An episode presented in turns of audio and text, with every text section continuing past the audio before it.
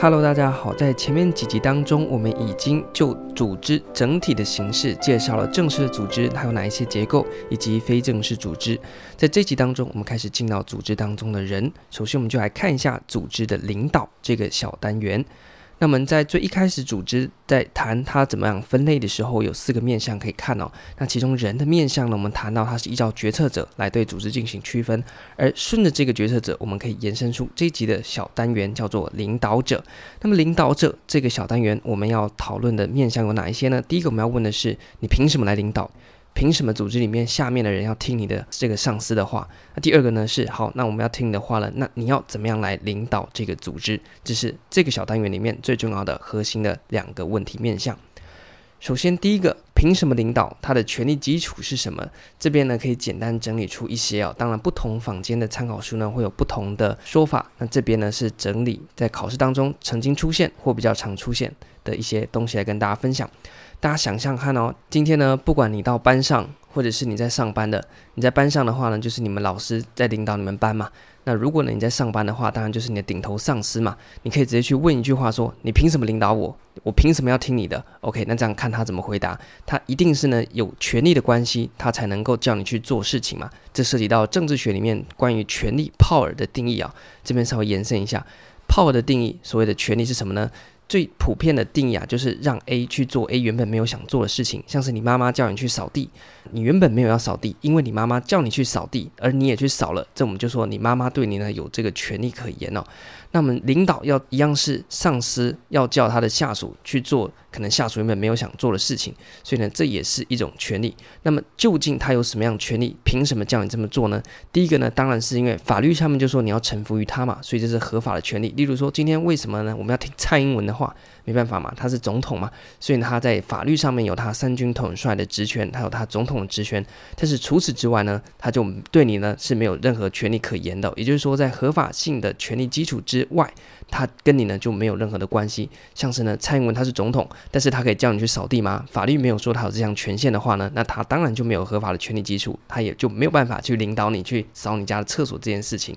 那第二个呢，他是有什么呢？我们说警察，诶，为什么他可以把你拦下来，请你出示你的这个驾照？因为呢，他有一个合法性作为垫背所衍生出来的一个国家公权力的强制性，他可以呢对你啊进行一些相关强制的措施。在法律规定他可以这么做的情况底下，所以空有合法权，它只是一部分。那另外一个是呢，强制权也可以呢来让你啊去臣服于他的领导，所以这是第二个面向。那第三个呢？诶，当然是人是见钱眼开的嘛，所以呢，透过啊奖酬的制度，例如说你表现得好，我可以给你一些好处。那因此呢，你为了得到好处，就臣服于我的领导，这样子呢，就是基于奖酬这样的一个基础而生的权利，进一步来去进行领导。就是拿好处的给别人的意思啦。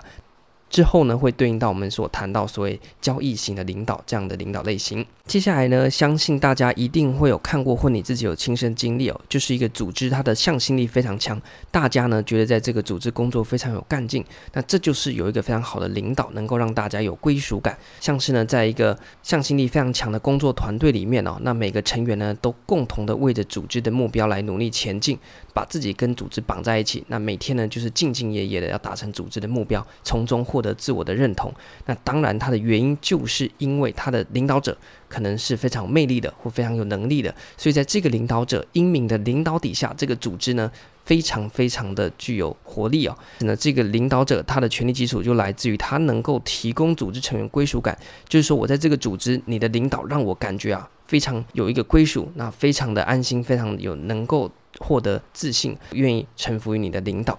那接下来呢是啊。我们在疫情期间不是有非常非常多相关所谓的专家学者嘛？那专家本身也是一个权力基础，像是为什么我们要戴口罩呢？就是那些医疗专家或是公卫专家讲的嘛。那他凭什么呢？就凭他是在这个领域的专业，因此呢，我们就相信在这个领域他具有他的专业性，那我们就听他的。所以这是专家的权力基础。再下一个呢，是以资讯作为权力基础的领导。那像是呢，可能你去一个地方玩啊，在山里面走的时候，为什么你要臣服于领队或者是向导？因为他可能对于登山或这个地区的山域呢，有比较多的资讯，他比较了解，出于他获得了比较多的资讯，所以呢，你就必须在他的领导之下呢去进行行事。最后一个呢是比较差劲的，就是所谓关联的权力基础。那所谓的关联呢，讲白点就是披着狼皮的羊啊，它本身是一只羊咩咩，但是呢，它罩着狼皮，所以呢，他就可以啊，这样好像呢。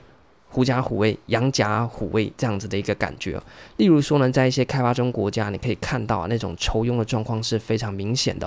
所以，可能一个部会的首长呢，他其实是一个草包。他之所以能够当到部会首长呢，是因为他后面认识一些有利人士，像是一些皇亲国戚啦，或者是一些地方的大佬，所以让这个草包呢能够去当组织的领导。那底下的人呢，为什么会服从于这个草包呢？当然不是因为他很会领导，而是因为忌惮于这个草包。背后的那些势力啊，皇亲国戚啊，或担心得罪地方的一些大佬啊等等的，因此呢，这个草包它的权力基础是来自于哪边呢？是来自于它跟那些有利人士的关联哦。那这个也呢，也是一种权力的基础。所以以上七个呢，是我们一般在教科书或者是考试当中常见的权力基础，或者是所谓的权力来源。在考试当中，他会给你一个案例，你只要呢针对那个案例判断它是哪一种类型就 OK 了。接下来我们来谈一下，那既然我们知道了他有哪一些的权力基础来支撑他进行领导的行为，他具体来讲怎么样子去做领导这件事情呢？我们就可以来谈领导的类型。首先呢，我们介绍第一种区分方式是依照手段来进行区分的。接下来三个呢，相信大家看字面上就已经非常了解，不需要太多的解释哦。第一个呢，就是民主的领导。那民主领导就是大家呢在写，像是最近高中不是要推大学了吗？大家一定会写说啊，我的家长呢是采用这个民主的方式啊来带我们的啦，或者是呢我们家里是一个民主的氛围。大家这样去想就知道，民主的领导呢就是最理想的那一种啊，非常的开明，那非常的积极的去带下面的人。那与之相对的呢，就是专制的领导哦，讲什么就是什么，说一是一，说二就是二。不准呢，下面的人有任何的意见和反抗，唯命是从，这样子的一个专制的状态，就是第二种专制领导。那你说还有第三种吗？有，就是放任领导，放羊吃草了。基本上呢，这个是没有任何领导作用，它的领导哲学就是不领导啊，完全放任，随便你们去干嘛就干嘛。所以就手段的部分，这三个是非常好去辨认的：民主、专制和放任。那另外呢，根据领导者和被领导者他们的互动形式，我们可以一样分成三种类型。那这三种类型呢，是在国考当中呢最爱考的一组哦，所以大家可以在教科书里面呢特别的去关注。第一个呢叫做交易型的领导，那它其实呢是奠基在我们前面讲到所谓讲酬的权力基础，以它为主了。交易型的领导呢，就是今天我和我一个领导者和一个被领导者之间的关系呢，是来自交易这样子一个概念而来。所谓的交易呢，就是换东西嘛。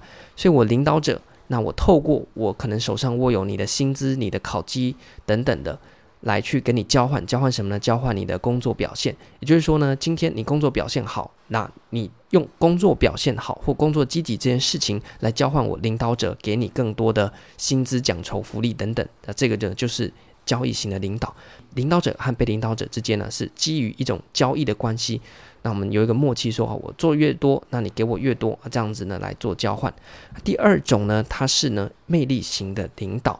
那魅力型的领导呢，顾名思义呢，就是那个领导者非常有魅力，所以你钱不给我没关系，但是因为我太崇拜你了，我好希望在你门下做事哦。OK，所以我希望呢拜你为师，然后把你当做偶像。你就算都不给我钱，我甘心的在你底下接受你的领导。这个呢是魅力型的领导，他是依照领导者个人的魅力呢，呃来发挥来领导他下面的那一些呃部署。最后呢，则是转换型的领导。所谓转换型的领导呢，也是在国考当中啊非常非常超级无敌爱考，几乎每年都考的。所以请大家呢一定要特别的注意。转换型的领导，那所谓的转换到底是什么东西呢？其实就是部署和领导之间的一种交互持续的关系。什么意思呢？也就是啊，在我们前面谈到，大部分都是像交易的或是魅力的，那比较偏向的是领导和被领导的关系。但是在转换型领导，它强调的呢是领导者和被领导者之间呢是会相互影响的。除了领导者去影响被领导者，被领导者也会反过头去影响领导者。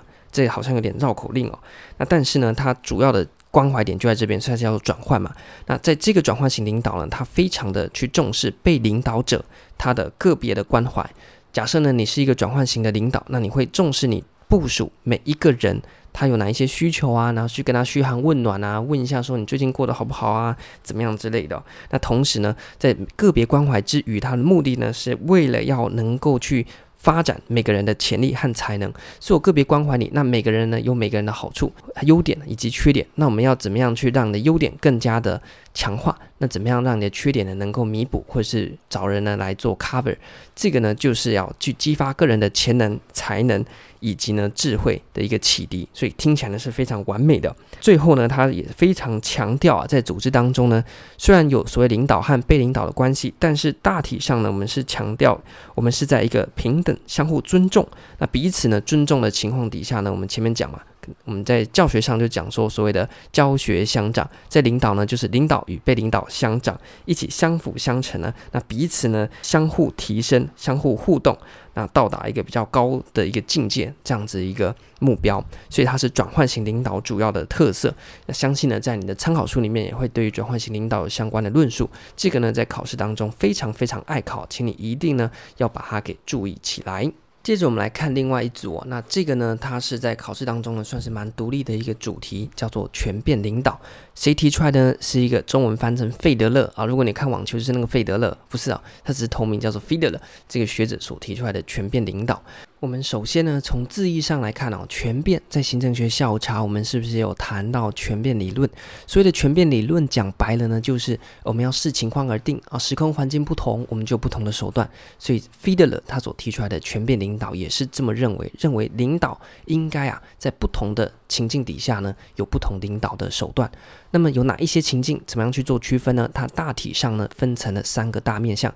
第一个面向叫做领导与部署的关系。什么是领导与部署的关系呢？非常简单嘛，就是你的老板和你的关系。那你的老板和你的关系呢，要么就有高度的信任，大家呢合作无间；不然呢就是非常差劲，你觉得你老板是草包，你老板觉得你是恶职员工。OK，这就是部署关系恶劣。OK，所以这是第一个面向。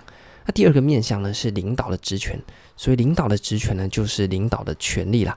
例如说呢，可能诶，他是一个比较有利、合法性赋予他比较强大的 power，所以他在领导职权上呢会比较强。那有的弱势领导呢，就是他的领导权力比较弱，讲什么底下都爱理不理的。哦，这个呢就是领导职权比较小。这第二个面向。第三个面向呢是工作的结构。所以的工作的结构呢，就是像是。呃，领导者和被领导者，他们一定是为了达成某个组织目的嘛？那这个组织目的呢，就会衍生出这个组织当中的工作。那工作结构呢，就是像是今天呢，你要去呃做一间炸鸡店，那一个炸鸡店的员工要负责把炸鸡给炸出来，这个工作的流程就是所谓的工作结构。讲的比较广泛一点呢，就是这个工作包含它的性质、它难易程度、清晰的程度啊、例行性啊等等的。像是呢，把炸鸡炸出来，这都有一个 S S O P 哦，它的工作结构就非常的明确。这种工作呢，领导者就比较还好，因为呢，被领导者他很清楚知道他怎么做，好像路呢非常的清晰可见，那所以自动驾驶甚至都可以，那个驾驶呢本身没有太大的功用，所以那个领导呢在工作结构明确的情况底下呢，反而就没有那么大的成效。大致上费德勒根据这三个角度来把领导去进行类型的区分，而这三个角度呢，你可以想想看哦，假设三个角度都非常好，我们说这个叫做一个非常好的领导环境。假设三个。关系也差，职权也低，工作结构又复杂，这个就是状况很差。所以有三个的排列组合：高高高、高低高、高高低、低高高等等很多。那么简单来讲，如果呢三个都非常好，或者是三个都非常坏的情况，那这个时候呢适合用任务导向，也就是以任务为主，那比较不 care 那个人的。关怀的部分，那我们就依照任务要怎么样去处理，我们就怎么去处理。那如果呢，三个诶有的好有的坏居中的话，这种适中的状况呢，就可以用关系导向的领导，就是呢可以多关注一点你的部署他的一些状况啊，或者是他能力、他的心情啊等等，关系导向。OK，所以在考试当中呢，你只要记得。Feeder 的全变领导有哪三个大的面向，以及这三个面向的排列组合。当三个都非常好的时候，或是三个都非常坏的时候，它适合用任务导向。我们先把事情做好就好。如果呢，它是居中，不好不坏，有些好有些坏，那我们就适合用关系导向的领导形式。好了，以上三个就是领导大致上在国考当中常常遇到的类型区分。那我们在这集当中，针对领导这个单元，介绍了权力基础，就是他凭什么领导和怎么领导，他的领导手段和他的领导风格，也就是领导类型的部分。希望对大家呢，对这个小单元的理解有更多的帮助。这集就到这边，那我们下一集呢，再跟大家继续讨论在组织当中其他小单元它的内容。感谢大家，拜拜。